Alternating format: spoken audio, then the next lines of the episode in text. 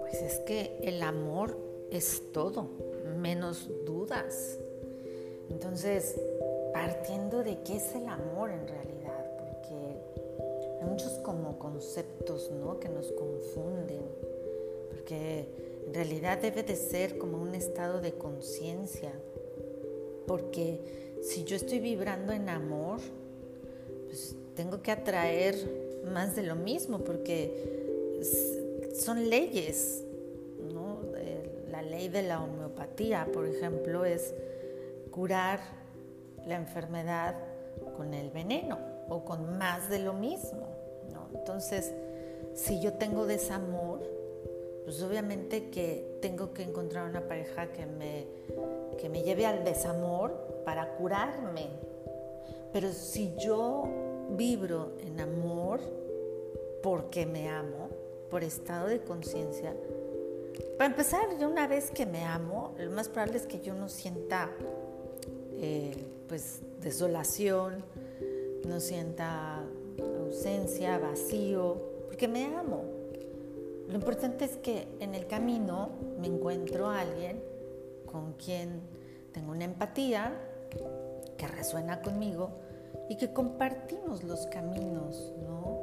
Bajo este concepto de el amor, en realidad es amor a mí mismo primero, para poderme compartir con el otro.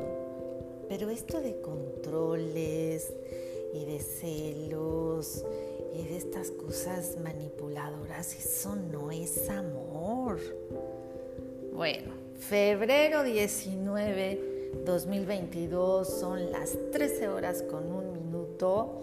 Y bueno, esto, este podcast está dedicado para mis queridos consultantes de la carta natal en relación al tema que está resonando mucho ahorita con la confusión del amor, con la confusión en temas de pareja, esta incertidumbre, esto que no sé qué le pasa. Pues, primero, yo creo que tenemos que entender que a todos nos está pasando una situación que vengo eh, platicando desde los podcasts anteriores de, en relación a que febrero sería un mes muy fuerte y lo ha estado siendo eh, y estas o esta última semana y las dos de marzo son para ver la verdad, para ver la neta del planeta y ver todos estos temas con responsabilidad porque desafortunadamente el sistema nos ha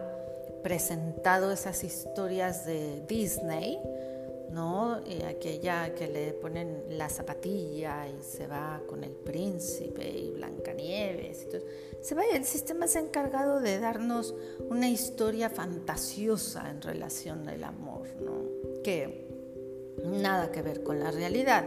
Yo creo que para poder entender qué me merezco, primero tengo que ir al fondo de mi autoestima.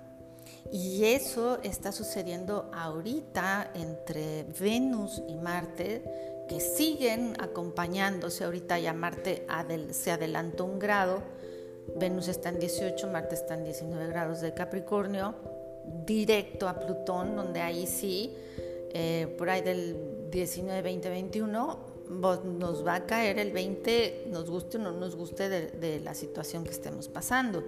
Pero el resultado de este Marte-Venus con Plutón para esos días de marzo va, se basa en relación a mi autoestima, en relación a mi Venus natal.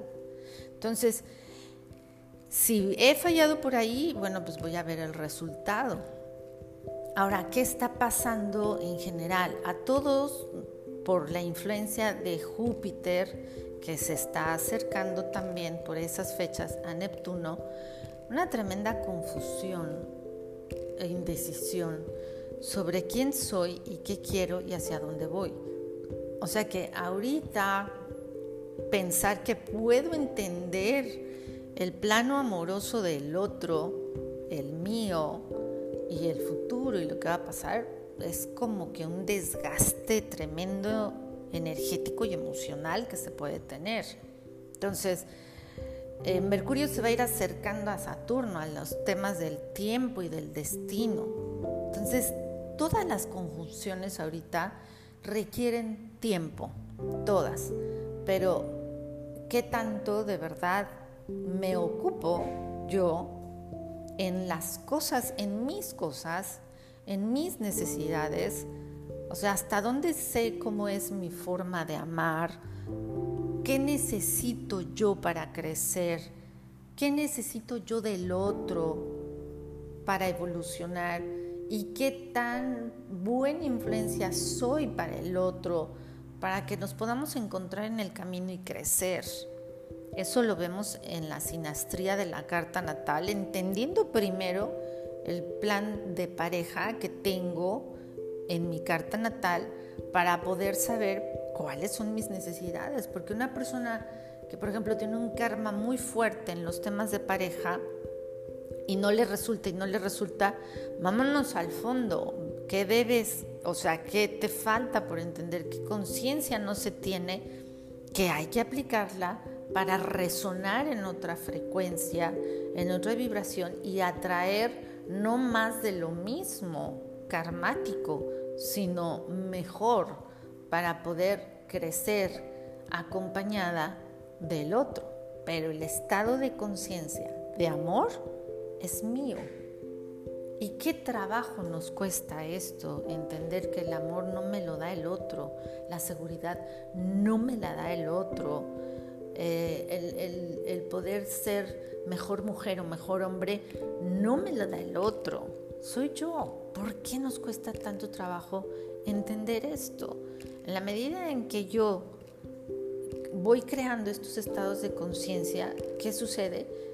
Que voy creciendo voy vibrando diferente, voy pagando karma, por llamarlo así, y voy como liberándome de un plan que es la carta natal para poder ser realmente libre y hacer una vida mucho más elevada en conciencia, ¿no? Entonces, solo vuelve eh, lo que realmente vale la pena.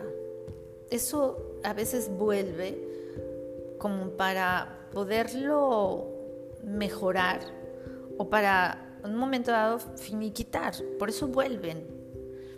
Y lo que no, lo que no vuelve es porque ya no resonamos y porque ya no estoy ahí. Y eso pues, es una buena noticia. Ahora, ¿cómo lo puedo ver así? Es, es otro tema, ¿no? Entonces, se puede dudar de lo que se piensa, pero no de lo que se siente, porque eso sería un autoengaño.